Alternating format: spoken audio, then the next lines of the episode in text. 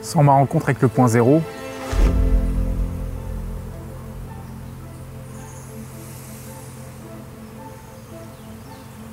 la chose qui me vient, c'est que je donne pas cher de ma peau, tu vois.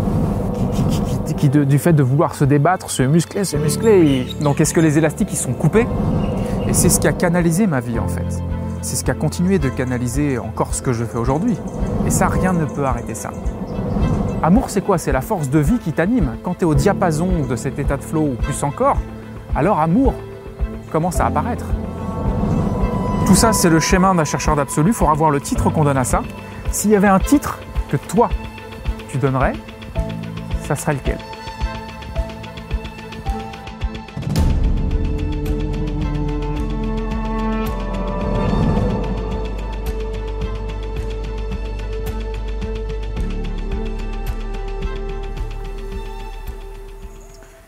Ma rencontre avec le point zéro, ah, je pense que j'aurais une vie euh, très limitée.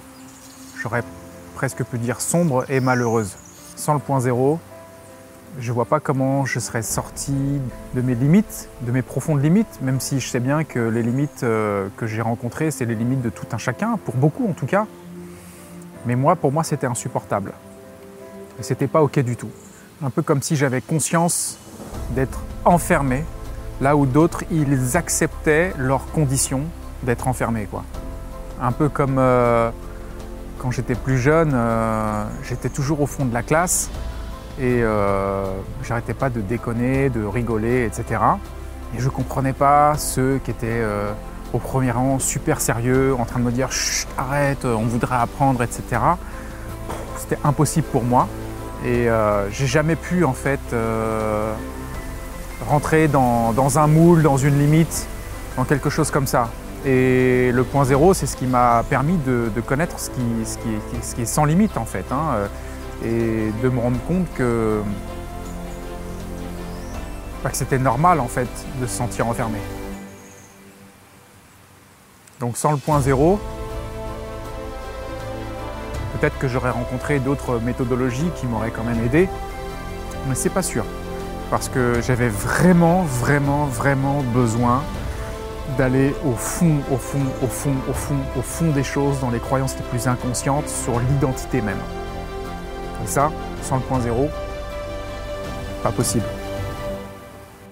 Alors les limites que j'ai rencontrées à cette époque, c'était plus euh, des limites euh, d'inhibition en fait. Ce que j'avais l'habitude de, dire à mon psy et même mon psychanalyste, c'était euh, comme si j'avais l'impression d'avancer et d'être retenu par un élastique. Un élastique puissant qui m'empêchait d'avancer. Et en fait, plus j'essayais d'avancer, plus je me musclais, je me musclais, je me musclais, mais en fait, ça lâchait pas derrière. Et je disais toujours, si demain on me coupe l'élastique, j'aurais tellement développé de puissance que ça va partir. Mais je rêvais de pouvoir couper cet élastique. Et ça s'est pas fait juste comme ça en fait. Donc les limites sont des limites euh, plus émotionnelles, euh, psychologiques, parce que dans ma vie de tous les jours, j'avais vraiment tout ce que je voulais. J'ai manqué de rien, d'accord? Donc euh, j'avais tout pour être heureux, sauf qu'en moi-même, ça n'allait pas. C'est aussi pour ça que j'ai pris conscience que c'était vraiment de l'intérieur que ça se jouait. Et c'est pour ça que euh, je pouvais peut-être être incompris d'autres personnes qui ne, voyaient pas cette dimension. Et donc euh, des limites euh, du coup qui m'ont renfermé sur moi alors que j'étais profondément joyeux, tourné vers l'autre, etc. Parfois presque même trop joyeux jusqu'à ce que d'autres comprennent pas trop cette joie en fait. hein. Et euh, ces limites m'ont renfermé sur moi. J'étais également dans un environnement qui n'était pas forcément des meilleurs, avec euh, en banlieue parisienne, avec un peu de tension, avec, euh, avec un petit peu de, peur même de ce qui peut se passer autour de toi, un peu d'insécurité, toutes ces choses-là. Et au fond, tout ça m'a progressivement bridé. Donc, des contextes, des émotions, forcément des systèmes de croyances, et puis la méconnaissance que le mental faisait énormément de choses pour créer notre réalité, ben, je me suis sans doute pris aussi un peu les pieds dans la bêtise mentale. à te victimiser ou euh, te lamenter ou te construire des scénarios tout. enfin, des, des mauvais scénarios. Et donc, mi bout à bout, ça a constitué des limites, un renfermement sur soi et une inhibition d'un potentiel que je sentais euh, vraiment puissant. Donc, j'avais vraiment l'impression d'être enfermé dans quelque chose. Euh, je me suis euh, démené autant que je pouvais. J'ai fait du yoga, j'ai fait de la psychanalyse. Ça, il y en a peu qui le savent, ça. Parce que comme je suis connu pour faire du changement rapide, la psychanalyse, c'est un petit peu tout l'inverse. Et la psychanalyse, j'ai fait quand même un an et demi de psychanalyse, trois fois par semaine, à faire une heure et demie aller, une heure et demie retour à chaque fois, jusqu'à même me rendre compte un jour que mon psychanalyste, au bout d'un an et demi, je me suis rendu compte que mon psychanalyste, il avait un cabinet de consultation au bout de ma rue. Il me faisait me déplacer parce que euh, je pense que ça faisait partie du, truc pour euh, t'impliquer dans ton travail, tu vois. Et donc j'ai vraiment fait une recherche intense. Bon, euh, la psychanalyse, ça n'a rien donné. Je crois même que c'est- ça a été pire. J'ai pris des, choses pour, me- détendre, un peu des anti-anxiolytiques, des choses comme ça, mais ça, euh, j'ai pas trop forcé là-dessus. Après, euh, j'étais également un, fumeur de ganja, donc je pense que j'ai compensé pas mal avec la ganja. De la sophrologie, euh, de l'hypnose aussi. J'ai rencontré une fois un, hypnotiseur, un hypnothérapeute, un médecin hypnotiseur. Et je me souviens qu'à ce moment-là, je me suis dit, mais qu'est-ce qu'il fait lui? Il parle dans ma tête, il chuchote, il chuchote, mais je- pour moi, euh, c'était vraiment rien passé. C'était vraiment pas euh, du tout l'hypnose comme certains savent la pratiquer aujourd'hui. Donc j'ai tenté vraiment, vraiment beaucoup de choses jusqu'au jour où, dans un livre de, yoga, en fait, j'ai vu qu'il était possible de, méditer euh, sur la flamme d'une bougie. Je l'ai fait pendant 20 minutes. Puis ensuite, je suis allé voir des amis. En fait, j'ai passé une super soirée. J'avais une lucidité, j'avais un, même une intelligence mentale qui est arrivée à ce moment-là où je me suis dit waouh, c'est super puissant cette méditation. Et ça consistait simplement en, le fait d'effacer euh, d'effacer la pensée entre moi et l'instant présent. Ok. Et pour la petite anecdote, dans ce même livre, j'ai lu à un moment donné qu'il y avait des personnes qui faisaient du yoga pour trouver le jeu intérieur. Et là, je me suis dit, non, mais. Les mecs, ils sont complètement perchés, quoi. Trouver le jeu intérieur, mais où est-ce qu'ils vont chercher ça? Les mecs, ils s'ennuient quand même. Pour moi, ça ne me parlait pas du tout. Euh, alors que peut-être deux ans après, je me suis pris la gifle, euh, le choc, euh, la, la- la- lumière quoi, qui est arrivée par rapport à ce, phénomène. Et ça, c'est plutôt amusant. Donc, j'ai exploré pas mal de choses, ouais, pour, pour me sortir de tout ça, sans grand succès. Le moment où j'ai rencontré la première fois le point zéro, il faut savoir que c'était vraiment un moment de ma vie où j'étais en, souffrance, euh, en grande souffrance en fait, hein, émotionnelle, intérieure, tout ça. Vraiment, je luttais. Toi, tu, te- dis, euh, mais je vais rester comme ça toute ma vie ou quoi? C'est quoi l'histoire et tout? Et euh, donc, j'avais vraiment un, ras-le-bol incroyable. Et c'était euh, le jour, euh, même la veille de mon anniversaire, 11h, 11h30 du soir, je me mets à méditer comme ça. Et euh, je ne sais plus trop comment je m'y suis pris, mais le but du jeu, c'était vraiment de, couper le mental complètement. Et j'ai eu cette, cette ouverture qui s'est faite où il n'y avait plus de corps, il n'y avait plus de mental. Alors non pas l'oubli du corps et l'oubli du mental, mais vraiment plus de, plus de lien identitaire, en fait, entre le corps et le mental, et l'effondrement momentané de toute euh, la personnalité ou de, toute idée de moi. Et à ce moment-là, j'ai découvert ce que j'appelais bah, le, le vrai soi, quoi. Le, le vrai jeu, quoi. C'est-à-dire que moi, j'étais toujours là, sauf que toute cette, euh, toute cette idée de moi, toute cette construction habituelle de la personnalité, tous ces liens identitaires étaient tombés complètement. Et là, waouh, c'était euh, d'une puissance incroyable en fait. C'est quelque chose que tu peux jamais oublier de ta vie, quoi. Donc ça s'est produit le jour de mes 19 ans. Euh, C'était un super beau cadeau d'anniversaire. Le fait de savoir ça, c'est un petit peu comme si tu vis dans une, une pièce sombre où il n'y a pas de lumière. Tout d'un coup, on t'ouvre la porte, tu vois la lumière, tu vois tout le décor, tu vois tout le paysage, tu fais, tu prends une grande bouffée d'oxygène et paf, la porte se referme quoi.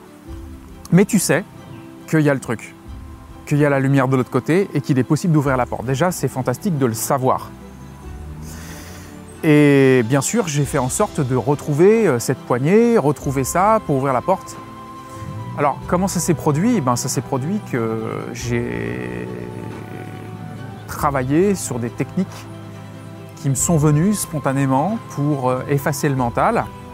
Et puis, chose très importante, dès que je suis rentré à Paris, en fait, je me suis rendu à la FNAC. Je, me suis dit, il y a bien des livres sur ce genre de choses. Je sais pas, euh, il faut que je comprenne.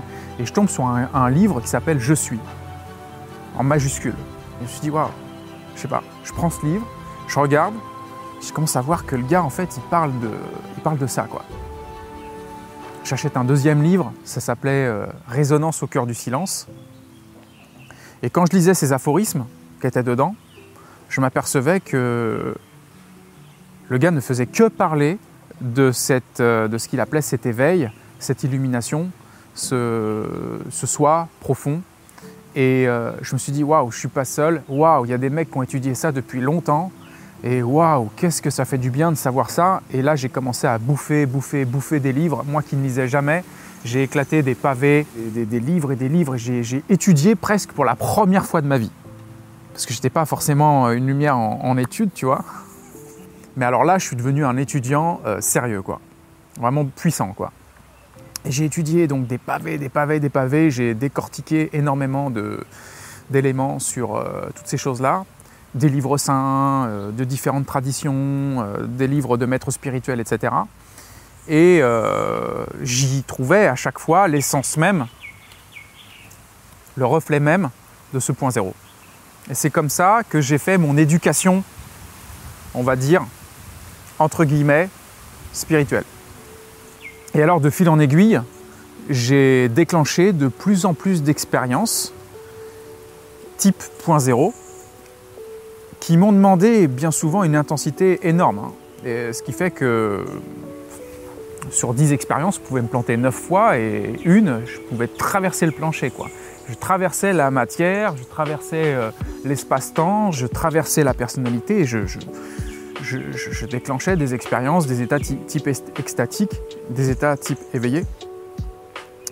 Et de fil en aiguille, vu que mon seul but dans la vie, c'était de réouvrir cette porte, j'ai naturellement déclenché beaucoup de, de moyens, beaucoup de méthodes qui me sont venues, à la fois des méthodes que j'ai pu apprendre ici et là, mais également des méthodes qui me sont venues de par l'intention de vouloir réouvrir cette porte. Et c'est aussi pour ça que j'ai développé une batterie euh, importante d'outils pour rejoindre le point zéro. Donc ça s'est fait avec le fil du temps, non sans, mal, hein, parce que quand la porte se referme, tu te retrouves enfermé et euh, tu ne vis pas bien, quoi. Tout simplement, tu ne vis pas bien, quoi. Tu as une grande frustration. Et c'est aussi pour ça que c'est un chemin hyper délicat, hyper dangereux, où il y a des gens qui pètent un câble complètement. Parce que hum, c'est très difficile de se retrouver dans un rêve et à l'intérieur de ce rêve, de vouloir se réveiller de ce rêve. C'est très spécial.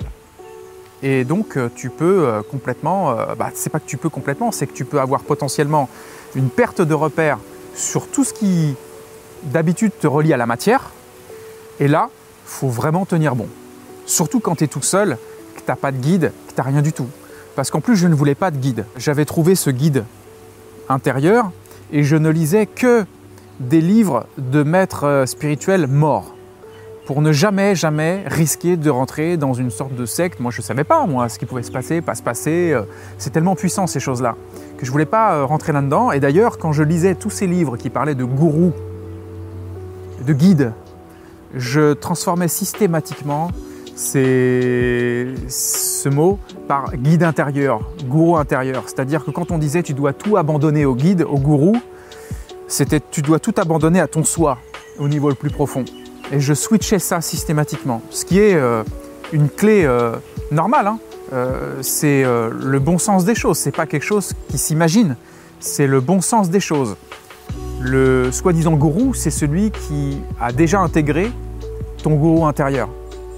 Donc en cela, je me suis protégé en fait, mais non sans mal, parce que malgré le fait de rentrer dans ce point zéro et de d'en ressortir du coup, bah, j'étais replongé dans les, affres du mental et des, des, conditionnements euh, limités de mon mental que je ne voulais ni entendre parler, ni chercher à maîtriser parce que je ne savais pas à l'époque encore que euh, les techniques d'auto-hypnose pouvaient être vraiment euh, très constructives, très utiles.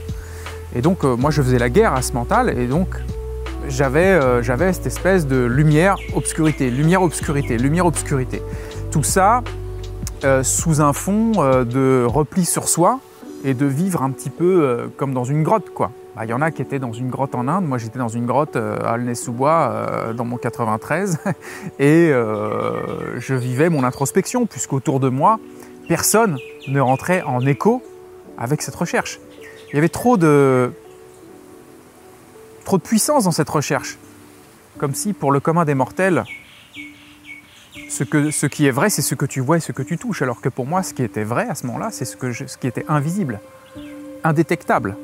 Donc euh, ça ne faisait pas partie du champ euh, d'observation et de conscience de ceux qui m'entouraient. D'ailleurs, j'ai rarement vu quelqu'un qui était vraiment touché, habité et qui parlait de ça en conscience sans partir dans des idées de ça, sans partir dans des fantasmagories de ça sans partir de ah ouais ouais j'ai compris le truc, euh, ouais je sais, ouais j'ai compris la spiritualité. Non, tout ça c'est tout ce qui pourrait, pouvait m'horripiler le plus quoi. C'était insupportable d'entendre des personnes euh, parler de ça euh, d'une manière complètement désincarnée en fait. Le grand paradoxe, c'est qu'à la fois quand tu vas vers cette ouverture grande, bah, tu te sens super enfermé euh, quand tu n'y es pas. Quoi. Et euh, alors que finalement tu t'abreuves de quelque chose de puissant, eh ben, euh, c'est peut être compliqué à vivre dans ta vie. Heureux sont les simples d'esprit. Parfois, tu vois, par exemple, je pouvais me dire, bon, bah, après tout, peut-être que si j'avais rien connu de tout ça, ça aurait été plus simple. Mais au fond de moi-même, dans la demi-seconde d'après, je me recadrais parce que c'est au contraire, j'aurais tout donné pour ça et euh, j'aurais donné ma main à couper, quoi que ce soit à couper, que ça c'était vrai, beaucoup plus vrai que le monde matériel. Je veux dire, ça m'a tellement touché, marqué, que rien ni personne n'aurait pu euh, déboulonner cette prise de conscience. Et c'est ce qui a canalisé ma vie en fait. C'est ce qui a continué de canaliser encore ce que je fais aujourd'hui. Et ça, rien ne peut arrêter ça. Si je devais euh, expliquer ce point zéro pour, entre guillemets, les nuls, ce serait qu'en fait, il y ait toi, sans aucune identification à quoi que ce soit. Sans identification aucune, c'est toi sans identification au corps. Toi sans identification à ton mental. Toi sans identification à tes histoires. Toi sans identification à tes actions. Toi sans identification à la matière. Toi libre. Qu'est-ce qu'on retrouve sans tout ça? C'est qui ça? Ben, On retrouve euh, l'essence même, hein, ce que certains appellent notre nature véritable, euh, qui est en fait euh, une liberté à l'état pur, sans condition, sans conditionnement.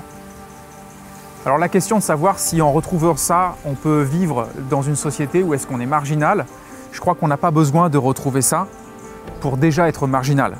Moi j'étais marginalisé, beaucoup sont marginalisés sans forcément connaître le point zéro.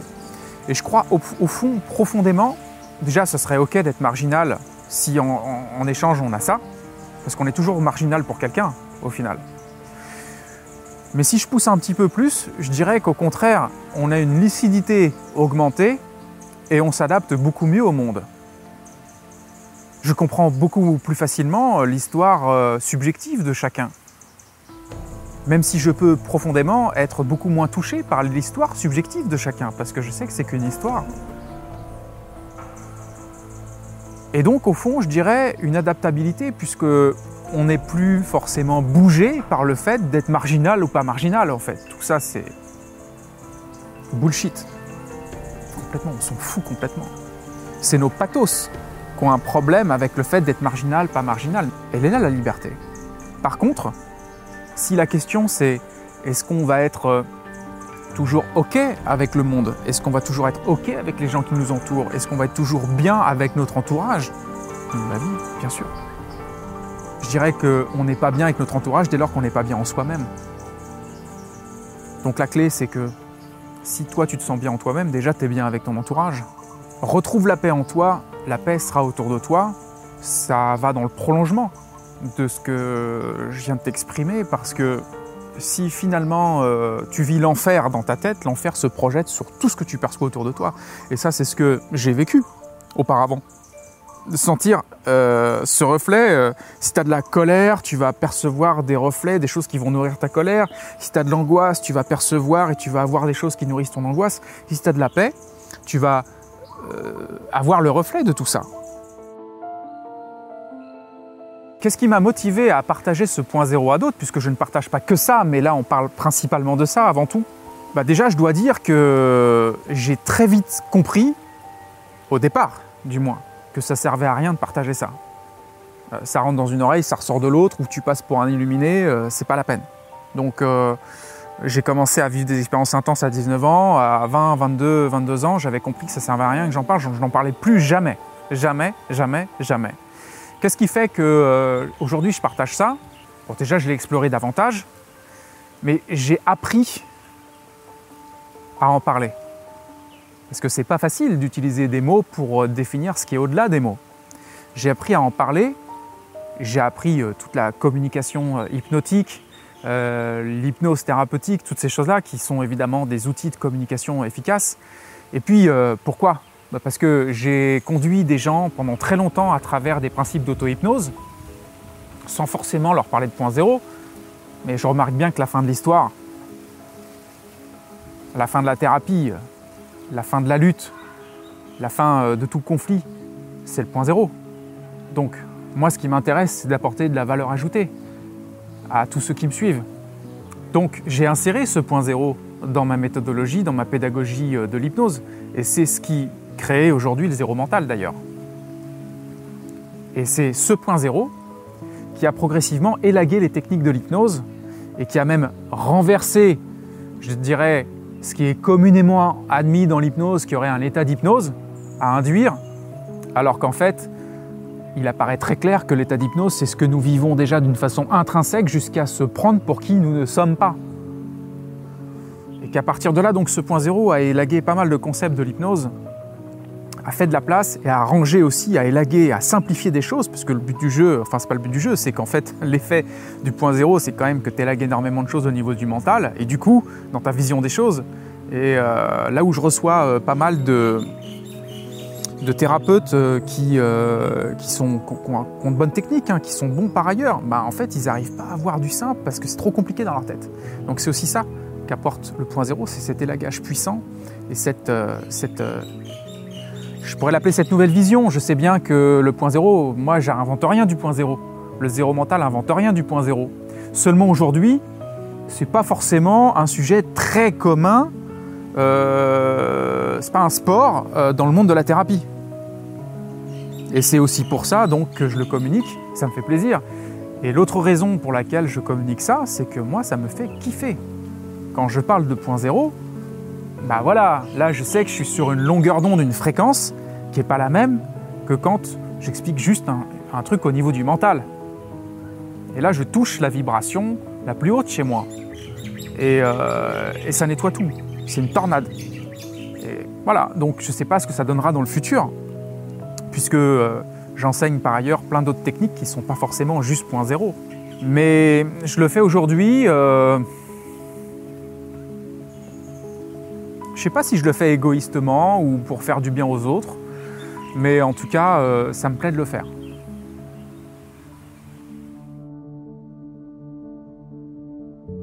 Souvent, on pense que l'hypnose, c'est manipuler le cerveau des gens. c'est vrai. C'est exactement ça. Encore heureux. C'est comme quand tu vas chez ton ostéopathe. Si tu vas chez ton ostéopathe, c'est bien pour qu'il te manipule, pour faire craquer la, la bonne vertèbre. Parce que sinon, ça servirait à rien. Donc, l'hypnose thérapeutique c'est de manipuler ce que tu n'arrives pas à manipuler toi-même. Si tu n'arrives pas à t'auto-gérer, il faut bien que quelqu'un t'aide à le faire. Donc l'hypnose, c'est ni plus ni moins de la manipulation. Et c'est encore heureux, ok, de le faire, quand tu le fais en conscience. Je précise quand même une chose. Ma définition de ce que serait l'hypnose, c'est-à-dire l'action d'hypnotiser quelqu'un, c'est pas de le mettre sous hypnose, hein. c'est au contraire de le déshypnotiser pour commencer, mais c'est surtout que l'hypnose, c'est la conscience et le maniement de la suggestion verbale et non verbale en vue d'aider l'autre, d'orienter l'autre à aller dans une direction, un objectif, un résultat bien précis. C'est l'art de guider l'autre du plus correctement possible par les mots et la suggestion. S'il y avait une définition à donner à l'hypnose, c'est-à-dire le fait d'accompagner l'autre, de guider l'autre, c'est celle-ci. Donc c'est de la manipulation, mais euh, c'est comme si tu me dis, euh, voilà, euh, je paye un guide de haute montagne, mais il me manipule parce qu'il me dit, va à droite, va à gauche, va au-dessus, va... Bah oui, et alors? C'est quoi le problème? Alors c'est sûr que par rapport à l'hypnose, il peut y avoir une crainte de tomber sur finalement un mauvais hypnotiseur qui va nous installer des mauvaises idées dans notre tête ou qui va pas correctement nous guider. Mais tout le monde dispose d'un signal au-dedans de nous, un peu comme si euh, tu vas chez l'ostéo et puis à un moment donné tu sens que la façon dont il bouge ton épaule, mais c'est pas ok là, ça te fait mal. C'est pas, as un signal dans ton corps.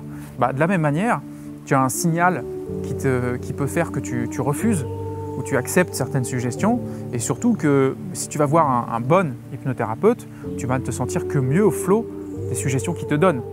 Si tu te sens moins bien, il y a une alarme quand même qui se met en place. Donc ça, ça ne nous émancipe pas du fait qu'il y a des hypnothérapeutes qui vont fonctionner mieux que d'autres. Alors en quoi l'hypnose de spectacle est différente de ce que je fais? Déjà, c'est dans la, dans la direction, dans l'intention, comme euh, je disais précédemment, c'est l'art de guider l'autre dans une direction bien précise. L'hypnose de spectacle, c'est euh, pour créer des effets, pour faire rire les gens. Et c'est pour créer des effets euh, qui sont voilà, impressionnants à voir. Hein donc quelqu'un qui oublie son prénom, quelqu'un qui se prend pour Johnny Hallyday, quelqu'un qui, je sais pas, va commencer à danser alors qu'il n'a pas envie de danser. Bon bref, c'est des effets qui sont puissants, mais qui sont l'art de la suggestion et de la guidance pour généralement des personnes qui sont assez suggestibles et qui sont très réceptifs à ce type de process.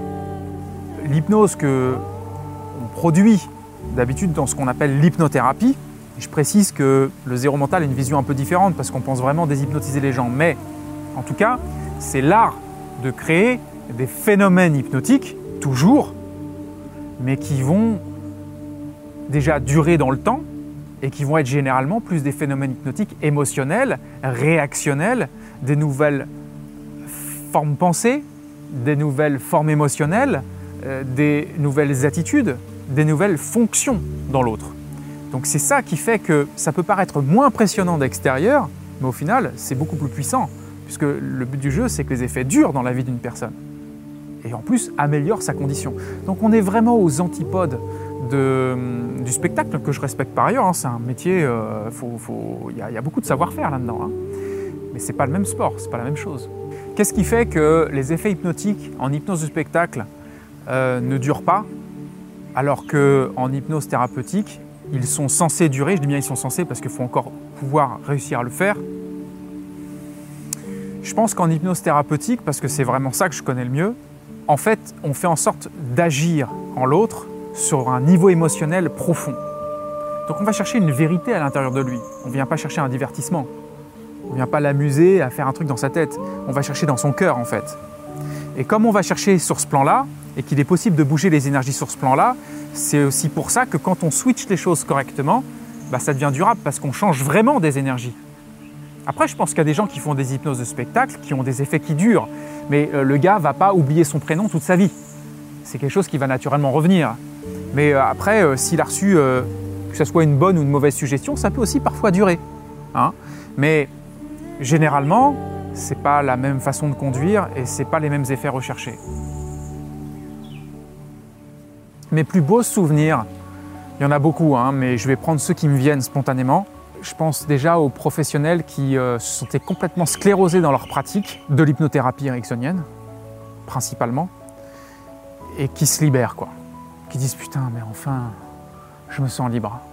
J'en ai reçu beaucoup, même certains qui sont devenus formateurs par la suite, qui m'ont dit mais moi, si j'avais pas rencontré là euh, le changement rapide, mais moi j'arrêtais l'hypnose. Moi, ça me fait plaisir. Ça me fait plaisir pourquoi? Parce que, parce que j'ai connu en fait cet enfermement dans la pratique ericksonienne, la pratique lourde des protocoles, la pratique lourde des inductions et de tout ce qui fait le carcan de l'hypnose ericksonienne. Donc ça me fait un grand plaisir de les voir gagner du temps comme ça, etc. Ça me fait beaucoup plaisir donc de libérer l'autre. S'il y a bien quelque chose que je peux dire aujourd'hui, c'est que lorsque quelqu'un se libère en face de moi, en fait, je pars pas dans un émotionnel. Je vais pas avoir ma larme à l'œil parce que l'autre s'est libéré euh, d'un trauma de 15 ou 50 ans. Moi, je vais me dire, c'est normal. Ce qui va me contrarier, c'est si j'ai pas réussi à l'aider là en une séance à dégommer son truc. Ça va me. Après, plus récemment, les souvenirs spécifiques au point zéro, ceux qui suivent euh, les, cursus euh, praticiens zéro mental, par exemple, au point zéro, bah, c'est tout simplement leur feedback, quoi. Parce qu'il y en a, juste, ils n'y croient pas à la base. Ils disent, ouais, l'autre, nous tartine avec du point zéro, mais moi, ça marche pas sur moi, moi, je suis dans le mental, moi, truc. Et puis, c'est quoi le point zéro? Parce que c'est quelque chose qui ne s'imagine pas. et quand je fais percuter ça, euh, là, par exemple, la, la, dernière session de praticien euh, zéro mental, ouais, c'est fantastique. Un autre truc fantastique dont je ne parle pas d'habitude, c'est que en 2009-2010, euh, j'ai commencé énormément d'initiations en énergétique. Donc j'ai fait les maîtres Reiki, euh, les initiations rayons machin truc, euh, bref, tous ceux qui connaissent l'énergétique savent de quoi je parle. J'en ai fait énormément et à cette période-là, j'ai ce qu'on appelle canaliser un symbole, qui est celui qui s'est finalement retrouvé être celui du point zéro et du zéro mental au final. Et ce symbole est un symbole énergétique. Et ça fait maintenant plusieurs sessions que je le diffuse, que je l'initie en fait à mes groupes. Et on a des résultats. Quand ils sortent de cette initiation-là, il y a un décapsulage qui se produit. Donc ça aussi, ça fait partie de très très bons souvenirs. Parce que je me dis, waouh, il y a quand même des choses, c'est plus que par hasard. quoi. Alors, outre l'aspect financier, pourquoi j'aiderais des gens à se libérer? Bonne question, c'est vrai que moi au départ, quand j'ai commencé euh, à faire tout ça, à rentrer dans l'hypnothérapie, alors pas le point zéro, parce que le point zéro je l'ai fait pour me sauver moi-même, hein, mais à rentrer dans l'hypnothérapie, c'est que je me suis dit, waouh, moi je ne vais pas passer ma vie euh, dans une entreprise, c'est impossible, moi, je peux pas, c'est pas possible quoi. Et euh, je me suis dit, qu'est-ce qui se rapproche le plus du point zéro? J'hésitais entre la sophrologie, l'hypnose, je suis tombé sur l'hypnose et je me suis aperçu qu'en fait c'était un peu aux antipodes parce que ça parlait que du mental. Mais j'ai fait ça au départ, pourquoi? Pour me sauver moi-même. Moi, j'ai pas euh, eu l'idée de me dire ouais, je vais sauver les autres, faut que j'aide les autres à aller mieux. Moi, c'est pas mon truc à la base. Je le fais pour me sauver moi-même. Outre l'aspect financier, donc pourquoi je veux euh, aider d'autres personnes à se libérer? Mais parce qu'en fait, si on retire l'aspect financier, moi, c'est ma fonction c'est ce que je sais faire. Et que tu, retires euh, le phénomène argent, imaginons qu'on ait tous euh, plus besoin, on a tout ce qu'on veut tout le temps, matériellement. Parce qu'il y a plein de choses que l'argent achètera jamais. Hein. Bah moi c'est ce que je sais faire. C'est ce que je fais, c'est ce que je kiffe de faire. Et c'est ce que je vais continuer de faire pendant très longtemps.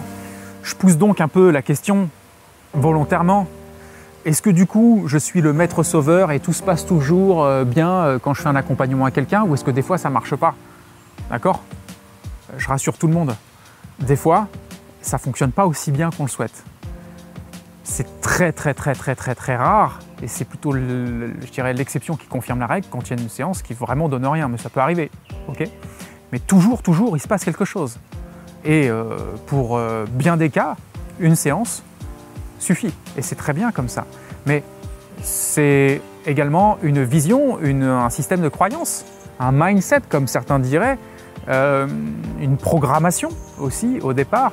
C'est que j'ai euh, la certitude que tout peut se régler en une séance. Donc forcément ça aide. Et c'est aussi pour ça que je ne suis pas le seul et que mes praticiens, entre autres, euh, fonctionnent de cette façon-là. Hein. Donc il n'y a pas de toute puissance, je suis tout puissant, moi rien ne me résiste, etc. Tout ça c'est ce que certains veulent bien se dire. Euh, quand ils vont pas chercher plus loin. Mais euh, profondément, bien sûr que c'est pas toujours ok, mais ça, ça s'appelle la résilience. On améliore, on se remet en question, on optimise. Sinon, ça voudrait dire que le zéro mental n'est plus du tout en évolution, alors que c'est tout le contraire. C'est vrai que certains ont du mal à comprendre ce terme zéro mental. Certains sportifs d'ailleurs qui se disent non mais attends, tout est dans le mental, si tu as un mental puissant, euh, c'est là que tu vas euh, cartonner, que tu vas réussir. Alors je dis pas non, bien sûr qu'une programmation mentale optimale qui va emporter le corps dans une bonne direction, ça fait partie du job, la préparation mentale, c'est cool. Mais on a aussi beaucoup d'autres sportifs qui nous parlent de l'état de flow, où ils lâchent complètement le mental. Euh, des, sportifs de très haut niveau dans des sports même euh, violents, où il n'y a plus de place pour le mental. C'est terminé. N'y a plus le temps, on réfléchit plus, il n'y a rien de tout ça. Parce qu'à un moment donné, c'est quelque chose d'autre, c'est une présence qui prend le relais une présence euh, même invincible, certains vont dire. Et euh, cet état de flow n'est pas un état euh, d'optimisation mentale, c'est un état de lucidité, d'hyperconscience. Voilà pourquoi, quand certains sportifs disent voilà, j'ai le mental, parfois ils ne se rendent même pas compte eux-mêmes qu'ils ont touché quelque chose qui est au-delà du mental. Mais les deux sont OK. Les deux sont très complémentaires, surtout pour le sportif de haut niveau. Bah, c'est l'alliance en fait qu'on a créé dans Zéro Mental, l'alliance entre la puissance mentale et la puissance de ce qui est au-delà du mental. Et de réunir ça sur une grille de lecture unique. Donc fonctionnellement dans le monde,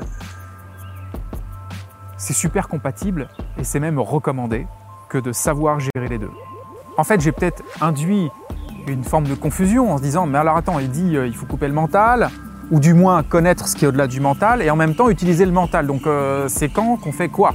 Je dirais que le mental, il est très intéressant à travailler en amont d'une action, dans une programmation de ton système pour avoir une optimisation de tout ton programme intérieur. Par exemple, le sportif de haut niveau, il peut s'amuser à visualiser euh, des gestes lentement et bien le visualiser, bien le ressentir, pour bien le décomposer, pour que ça soit complètement entendu et intégré par le corps. Pour que ça sorte tout seul en fait, une fois que c'est fait.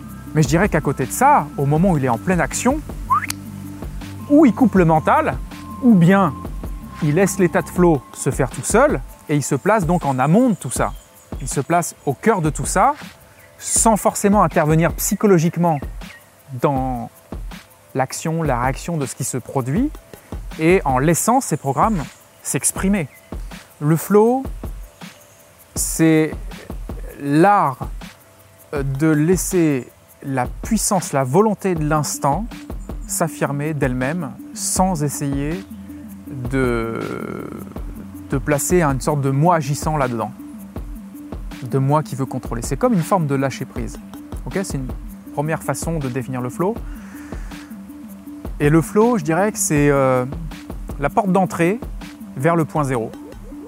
On pourrait dire que même si on est euh, sur le flow en permanence, on pourrait presque considérer être sur une forme de point zéro, mais c'est vrai aussi que l'on peut être dans le flow tout en étant complètement identifié à son corps physique et mental. Voilà pourquoi euh, je parle juste de porte d'entrée, de fonction basique de ce que pourrait amener le point zéro.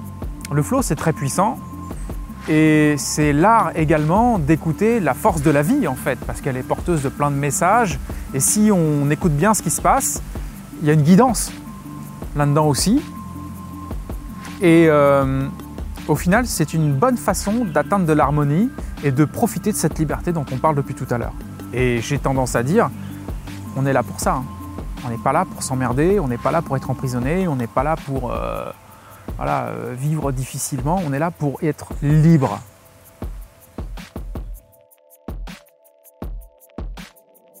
Éteindre le monde, c'est se rendre compte d'une chose. Regarde bien, ça, ok, c'est toi. C'est ce que tu es au niveau le plus profond, c'est toi, d'accord? Mais il s'est passé quelque chose à un moment donné. Il y a quelque chose qui s'est splitté, ça fait comme ça. Et au milieu, il y a du mental qui s'est produit. Il y a tout un monde, tout un univers, toute une réflexion, toute une façon de définir ton monde qui s'est produit. Et en fait, ce qui se passe, c'est que les individus ont complètement oublié ça. C'est tombé. Il reste juste ça, ça, et en fait, ils vivent là-dedans. Ils vivent dans cette matrice, dans ce monde-là. Et c'est ce monde-là qu'ils perçoivent en permanence. Et quand on parle d'éteindre le monde, c'est ça. Revenir à soi. Éteindre complètement le flot imaginaire, éteindre complètement toute illusion du monde, tout concept du monde, toute projection du monde. Et à ce moment-là, on éteint le monde complètement. On peut même oublier le corps, le mental, euh, se fondre dans... Certains vont l'appeler le vide, d'autres le plein, d'autres euh, l'absolu, euh, et retrouver ce, ce non-né en fait, d'accord? Éteindre tout. Parce que de toute façon, le monde ne réapparaîtra qu'avec, encore une fois, un flot mental qui superpose tout l'hologramme en fait. C'est comme un hologramme en fait, et qui n'est que le reflet de notre mental, la matrice. Et donc quand on parle d'éteindre le monde, c'est pas forcément d'éteindre, euh, c'est pas forcément qu'il y aura plus de chaises, c'est pas forcément qu'il y aura plus de caméras, c'est pas forcément qu'il y aura plus d'arbres. C'est cette faculté à éteindre cette méga illusion, cette méga matrice et ce méga monde dans lequel nous croyons exister à l'intérieur. Alors qu'en fait, on n'existe pas dedans. C'est ce monde-là qui existe à l'intérieur de nous. Et quand on éteint le monde, on éteint tout et on peut simplement ensuite revenir à la matière avec un regard libéré. Alors, est-ce que le zéro mental peut être en, contradiction avec un chemin religieux pour ceux qui ont déjà une religion, qui sont vraiment euh, à fond euh, dans, leur, euh, dans leur foi, avec leur livre saint, etc. Ma réponse, c'est la suivante. C'est que dans tout ce que j'ai pu observer, tous les mystiques que j'ai pu étudier, ils sont globalement de toute tradition, que ce soit musulmane, chrétienne, euh, bouddhiste, hindouiste. je ne veux pas faire de, clichés ni de raccourciatifs, mais ce que j'ai envie de dire, c'est que tous ceux qui ont été dans la ligne extrême de chaque religion, tous ces mystiques, ont tout abandonné. Ils ont abandonné les mots, ils ont abandonné les livres, ils ont abandonné les, distinctions, ils ont abandonné les histoires, ils ont abandonné les, presque même certaines convictions, et ils se sont abandonnés dans la pensée unique Dieu. Ils récitaient le nom de Dieu, il n'y avait plus que ce nom-là, c'était le mantra unique en fait. Ce qui, comme le mental est une forme de, de projection euh, systématique vers l'univers à l'extérieur, une projection mentale, un feu d'artifice mental.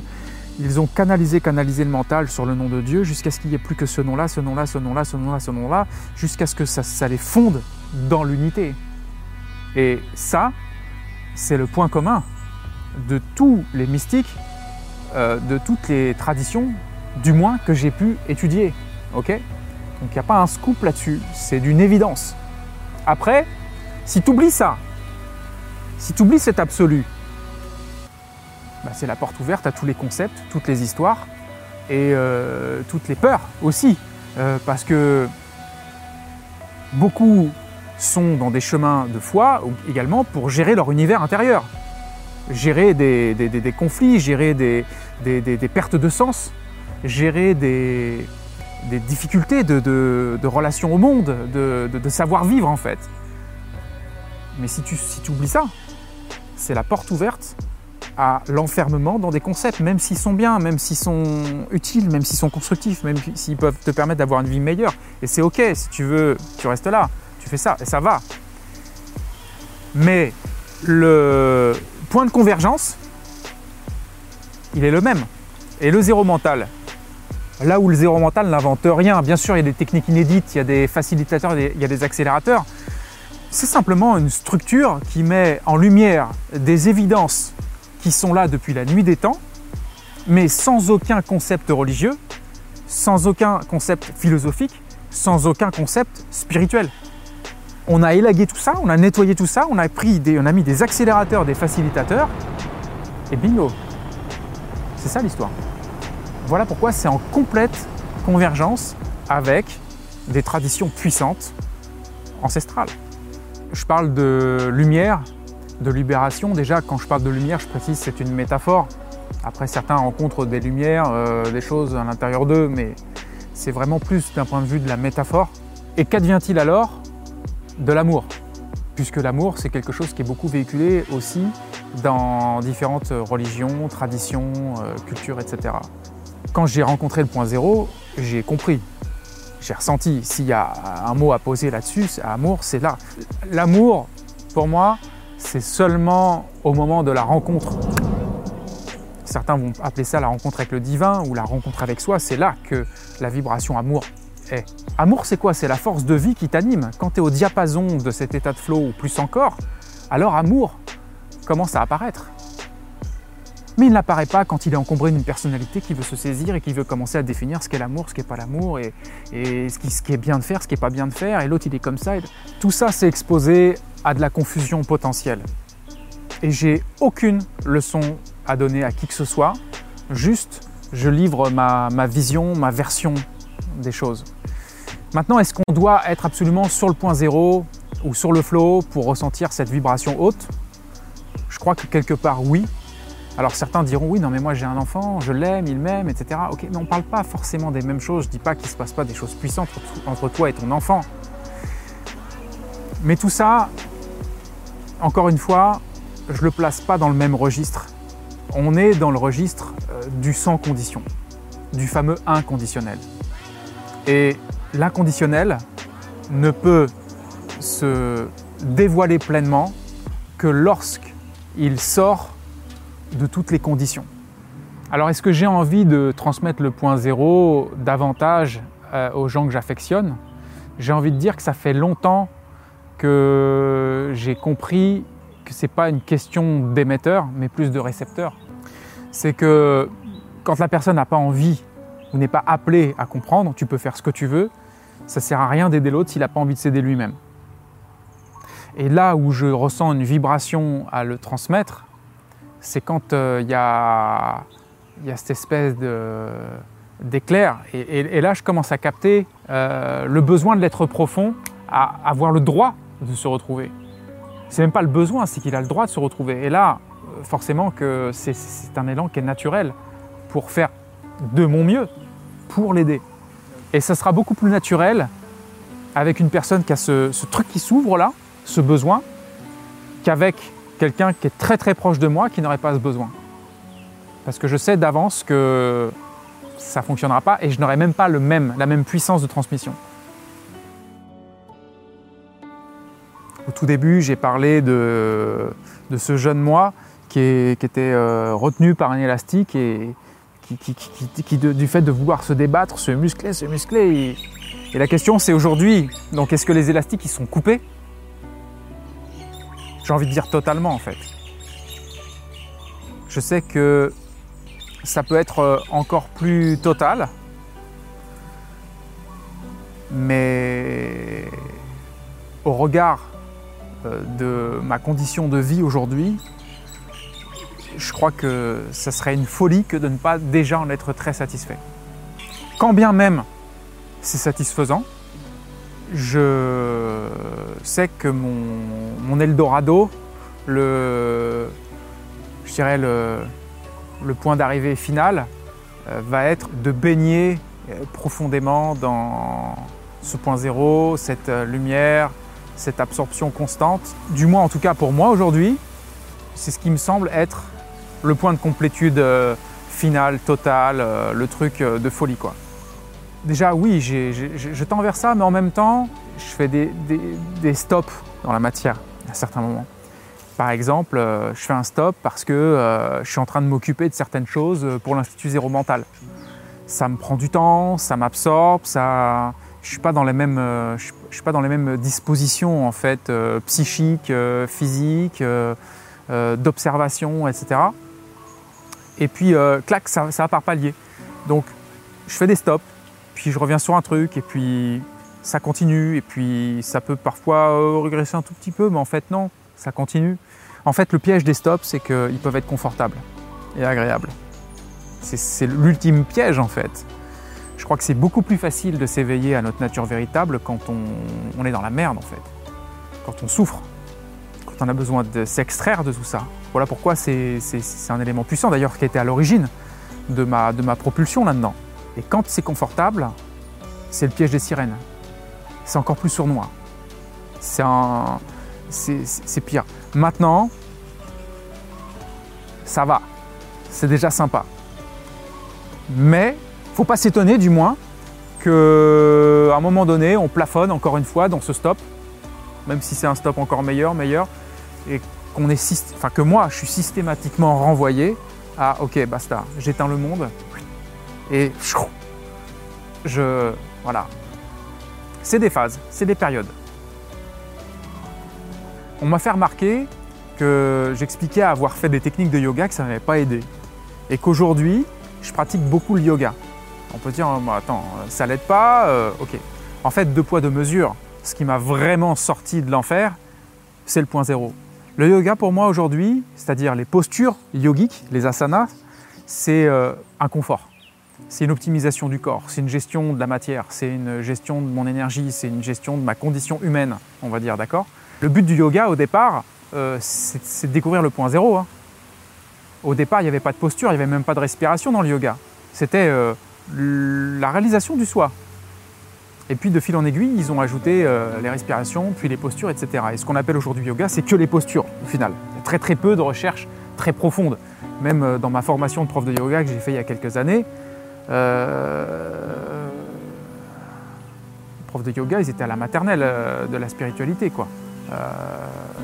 pensée positive, ouais, oui, bon, ça n'allait pas très loin la recherche du soi, notre nature véritable, ça leur parlait pas. Ils faisaient plutôt euh, du stretching, d'acrobatie et euh, des belles postures euh, avec des belles photos sur Instagram. Quoi.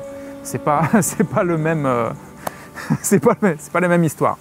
Cependant, le yoga, c'est un grand confort et j'utilise aussi d'autres techniques comme le sport, la respiration, voilà, des compléments comme ça, l'alimentation plus plutôt saine, pour favoriser ma condition humaine et quelque part prendre soin du véhicule à l'intérieur duquel euh, j'explore euh, la matrice. Quoi. Donc voilà pourquoi j'utilise encore le yoga et ma vision du yoga aujourd'hui, c'est un, formidable accompagnement, une discipline géniale pour aller sur ce type de chemin. Quoique, je crois qu'il ne faut pas se scléroser et devenir coincé à force de pratiquer des méthodes dans les règles de l'art.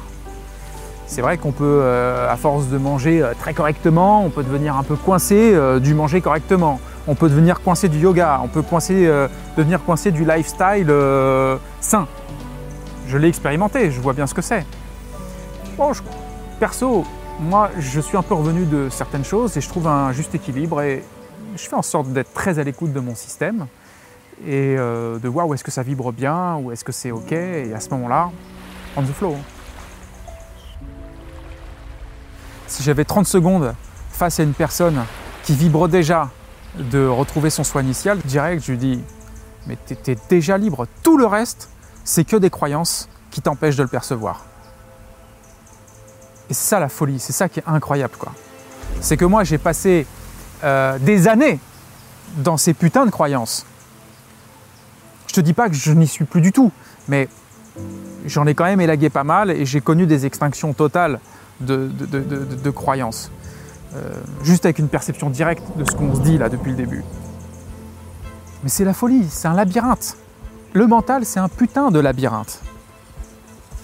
Et c'est très peu de le dire de cette façon-là. Tu pourrais passer toute ta vie, voire certains disent plusieurs vies, dans le labyrinthe du mental, alors qu'en fait, ce n'est qu'un élément virtuel bourré de croyances.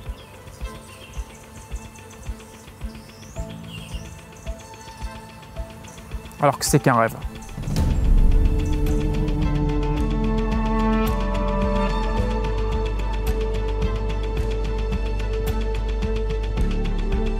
Le plus drôle, et il me dit, mais il y avait quoi de plus? Je prends le cahier, je regarde, prends les éléments un par un. En fait, ils sont tous dans la boîte. Voilà. Sauf qu'ils ont été dits d'une manière un peu différente. voilà, ils ont été abordés. Donc ça, c'est encore une fois la petite expression du flow, savoir être à l'écoute de, la puissance de l'instant. On peut évidemment émettre des intentions dans la puissance de l'instant et que l'instant réponde à nos intentions. Au-delà de tout ça, euh, après, il faut laisser l'inconscient faire, la conscience faire ce qu'elle sait faire mieux que nous. On savait qu'on avait envie de tourner euh, une, belle vidéo, euh, quelque chose qui qui est d'impact.